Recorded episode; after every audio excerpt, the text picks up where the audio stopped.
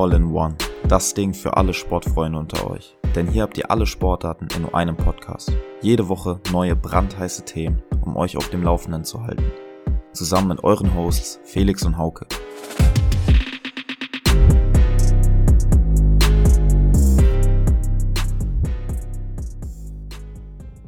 Hallo und herzlich willkommen zurück hier zu All in One. Ich hoffe, euch geht's allen gut. Hier wieder am Donnerstag. Heute mit einer Folge Sportkompakt. Die Sportwelt schläft nicht. Dementsprechend gibt es auch wieder viel zu berichten. Im Moment ist einiges los in der Sportwelt. Die Handball-EM ist im Gange, die Australian Open ist im Gange. Die Playoffs beim American Football sind losgegangen. Die Winterpause im Fußball ist wieder vorbei. Dementsprechend gibt es einiges zu berichten. Ich werde euch heute wieder ganz kurz und prägnant aufs, auf den aktuellen Stand bringen, damit ihr dann wieder die nächsten Wochen, Tage genießen könnt. Dementsprechend Handball-EM. Deutschland steht bei der EM im eigenen Land in der Hauptrunde und kämpft somit noch um die Medaillenränge. Nachdem sie nämlich beim Rekordspiel in Düsseldorf vor fast 55.000 Zuschauern souverän gestartet sind und dagegen die Schweiz mit 27-14 bezwingen konnten. Ich hoffe, ihr habt es alle im Fernsehen oder im Stadion sogar mitverfolgen können. Da konnten sie nämlich auch ihr zweites Spiel in Berlin dann gegen Nordmazedonien mit 34 zu 25 gewinnen. Am vergangenen Dienstag kam es dann zum Gruppenshowdown mit dem EM-Titelfavoriten aus Frankreich. Die haben sich vorher gerade im Spiel gegen die Schweiz nämlich ein bisschen schwerer getan. Gegen die Schweiz hat es zum Beispiel nur für ein 26-26 Unentschieden gereicht und dadurch wurden schon wertvolle Punkte liegen gelassen, weil gerade auch bei dieser EM beziehungsweise generell in Handballwettkampfen ist die Besonderheit, dass die Punkte aus der Gruppe mit in die Hauptrunde genommen werden. Insofern, jedes Spiel, was gespielt wird, ist wichtig und es gilt eigentlich, jedes Spiel zu gewinnen, wenn man am Ende ganz oben stehen möchte. Ist natürlich klar, aber gerade ums Halbfinale zu erreichen, darf man sich vorher auch keine Blöße geben. Gegen Frankreich musste sich Deutschland dann aber geschlagen geben, nachdem auch ein zwischenzeitliches 27-27 kurz vor Ende noch recht zuversichtlich ausgesehen hat. Aber letztendlich standen die Franzosen am Ende zu kompakt, waren gnadenlos vorm Tor und Deutschland wirkte so ein bisschen ideenlos sodass sich Frankreich mit 33-30 durchsetzen konnte und damit als Gruppensieger in die Hauptrunde einziehen kann. Dort treffen beide Mannschaften jetzt auf Österreich, Ungarn, Kroatien und Island. Gegen Island spielt jetzt die deutsche Auswahl heute Abend um 20.30 Uhr.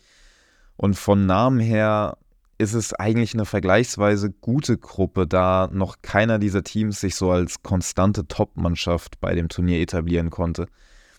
Jedoch konnten zum Beispiel Österreich und auch Kroatien in einer Gruppe mit Spanien bestehen, was schon mal ein großes Ausrufezeichen ist, weil auch die Spanier im Vorfeld doch sehr hoch gehandelt wurden. In der anderen Gruppe befinden sich unter anderem die ganzen skandinavischen Top-Mannschaften wie Dänemark, Schweden und Norwegen, wobei Norwegen bereits das erste Spiel in der Hauptrunde gegen Portugal verloren hat und auch nach durchwachsener Gruppenleistung jetzt schon fast keine Chance mehr auf eine Medaille hat. Heute Abend, wie gesagt, müssen wir den, der deutschen Auswahl die Daumen drücken. Gegen Island ist bestimmt schon ein wichtiges Spiel, wobei jedes Spiel jetzt in der Hauptrunde wird wichtig, damit auch nach wie vor für die deutsche Mannschaft die Medaillenchancen noch bestehen. Gehen wir zum Tennis. Die Australian Open, wie auch letzte Woche schon bereits angekündigt, sind mittlerweile im vollen Gange und bei den Favoriten des Turniers sind bereits alle Facetten zu sehen. Also die einen spielen souverän, lassen dem Gegner keine Chance. Die anderen strugglen kurz und fangen sich dann wieder, verlieren vielleicht einen Satz. Andere wiederum stehen kurz vorm Aus und gibt noch, also so ganz am Ende, die sich irgendwie noch so durchkämpfen. Und dann gibt es noch die, die bereits ausgeschieden sind. Genau das macht halt aber auch den Charme so eines K.O.-Tennis-Turniers aus, dass man halt jederzeit auch mit allem rechnen muss. Fangen wir mit den Herren an. Da konnten sich nämlich bereits die großen Favoriten wie Alcaraz, Djokovic und Yannick Sinner und Co. bereits in die dritte Runde spielen. Lediglich Alcaraz und Djokovic haben auf dem Weg einen Satz abgeben müssen. Jedoch, äh, ja, zu keiner Zeit irgendwie schwierig, dass die, dass die eine Runde weiterkommen könnten. Im Gegensatz dazu, Alexander Zverev ist ebenfalls in Runde 3, aber hat sich ein wenig schwerer getan. In der ersten Runde gab es nämlich ein internes deutsches Duell gegen Dominik Köpfer, welches in, eher in vier Sätzen gewinnen konnte, ehe er dann in der zweiten Runde gegen den Slowaken Lukas Klein über die volle Distanz gehen musste und erst im Match-Tiebreak das Spiel für sich entscheiden konnte.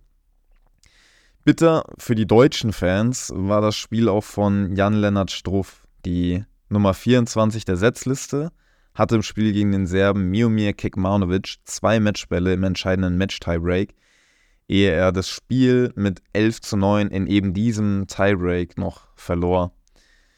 Gehen wir einmal kurz über zum Darm. Da gab es ebenfalls noch keine großen Überraschungen, zumindest keine vielen. Da konnten sich auch Favoritinnen wie Iga Swiatek, Kokogov oder Sabalenka souverän durchsetzen und stehen somit auch in Runde 3. Lediglich Marketa Vondrushova, die Tschechin, die Wimbledon-Siegerin des vergangenen Jahres, musste sich bereits glatt in Runde 1 geschlagen geben und kann somit nicht mehr um den Titel mitkämpfen. Die Deutsche Angelique Kerber hatte beim diesjährigen Turnier ihr Comeback gegeben. Die ehemalige Australian Open-Siegerin und auch Nummer 1 der Welt, musste sich allerdings direkt der US-Amerikanerin Daniel Collins in drei Sätzen geschlagen geben. Ja, man muss, glaube ich, ein bisschen davon absehen, dass halt die, die glorreichen Zeiten da vorbei sind und man hofft es irgendwie immer, dass gerade so Leute wie Angelique Kerber, Rafael Nadal nochmal zurückkommen, auch so stark zurückkommen wie zuvor, um dieses Tennismärchen zu wahren. Aber es ist natürlich auch einfach verdammt schwierig, was da in der Verletzungszeit auf den Körper einwirkt. So, dann Playoff Time. Playoff im American Football. Und was sind das bitte für Playoffs im Moment? Also vergesst alles, was ich bisher gesagt habe, wen ich äh, als Favoriten etc. genannt habe. Aber die Playoffs bisher stellen alles auf den Kopf. Es gibt natürlich so ein, zwei Ausnahmen, die nenne ich auch gleich, aber bisher kann man sagen, dass es die Playoffs der Außenseiter ist. Die Playoffs gingen am vergangenen Wochenende nämlich in die Wildcard Rounds, beziehungsweise halt in die ersten Runden.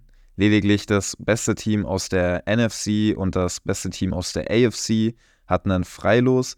Also es gibt ja, wie gesagt, diese zwei Konferenzen, die im amerikanischen Sport sich so etabliert haben.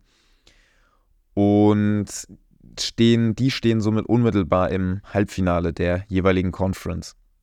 Äh, dieses Vergnügen hatten in dem Fall in der AFC einmal die Baltimore Ravens und in der NFC die San Francisco 49ers. Houston konnte sich glatt gegen Cleveland durchsetzen, die Buffalo Bills schlagen die Pittsburgh Steelers und die so hoch gehandelten, auch von, von mir hoch gehandelten Miami Dolphins bekommen eine Klatsche gegen den amtierenden Super Bowl Champion aus Kansas City. Gerade Kansas sah zum Ende der Regular Season überhaupt nicht mehr gut aus. Doch da erkennt man wieder, dass man ein Team mit einer solchen Erfahrung und solchem Superstar-Potenzial auch niemals unterschätzen darf, weil die können dann auch wirklich performen, wenn es drauf ankommt. In der NFC hingegen gab es die größeren Überraschungen bisher. Zum Beispiel die Dallas Cowboys, werden ihrem Ruf leider gerecht, dass sie jedes Jahr eine starke Saison spielen und sobald es dann in die Playoffs geht, unter ihren Möglichkeiten bleiben. Sie haben nämlich ganz glatt gegen die Green Bay Packers, das mein ehemaliges Lieblingsteam, weil auch Aaron Rodgers dort gespielt hat. Also ich bin eher ein Aaron Rodgers Fan als ein Green Bay Fan. Aber gegen eben genau dieses Team verlieren sie so glatt und die Green Bay Packers kamen gerade noch so auf den letzten Drücker in die Playoffs. Die Detroit Lions, die haben seit 32 Jahren kein einziges Playoff-Spiel mehr äh, gewinnen können. Die konnten sich jetzt in einem spannenden Spiel ganz knapp gegen die ehemaligen Super Bowl-Champions der Los Angeles Rams mit 24 zu 23 durchsetzen. Und meine persönlichen Favoriten aus Philadelphia bekommen eine richtige Abreibung von, von, dem, von den Tampa Bay Buccaneers die ebenfalls gerade so mit ihrem letzten Saisonspiel ihr Playoff-Ticket lösen könnten. Also wenn sich der Trend jetzt so weiterzieht, dann erleben wir dieses Jahr bestimmt eine Super Bowl-Überraschung. Ich gehe aber mal davon aus, dass eine der Mannschaften aus Baltimore oder San Francisco dieses Jahr zu stark sein könnten und den Titel eventuell sogar unter sich ausmachen. Zuletzt geht es einmal zum Fußball, der Winterschlaf der Winterschlaf ist vorbei und sie sind jetzt am vergangenen Wochenende wieder ins Wettkampfgeschehen eingestiegen. Der 17. Spieltag der Bundesliga-Saison 23-24 ist Geschichte und es gab relativ wenig Überraschung. Einzig der VfB Stuttgart konnte an die starken Leistungen vor der Winterpause nicht mehr anknüpfen und verlor das Spiel gegen Borussia Mönchengladbach mit 3 zu 1. Man muss aber auch bedenken, dass Stuttgart derzeit auf ihren Top-Stürmer Sero Girassi verzichten muss. Der ist nämlich im Moment für das Tore-Schießen bei Guinea zuständig, weil parallel gerade sowohl der Afrika Cup als auch die Asienmeisterschaften stattfinden. Eine kleine Überraschung gab es jedoch auch noch beim Spiel zwischen RB Leipzig und Eintracht Frankfurt. Beide Teams haben sich in der Winterpause personell nochmal verstärkt und gerade in der Offensive der jeweiligen Teams nochmal nachgelegt. Favorisiert war hier aber eher die Leipziger Mannschaft, die sich aber mit 0-1 geschlagen geben musste, da sie auch häufiger an Nationaltorhüter Kevin Trapp, der zum Beispiel seine Ausbildung beim 1. FC Kaiserslautern hatte, muss ich hier immer noch äh, anhängen, dass sie eben genau an ihm scheiterten und zwar nicht nur einmal oder zweimal, sondern auch etwas öfter.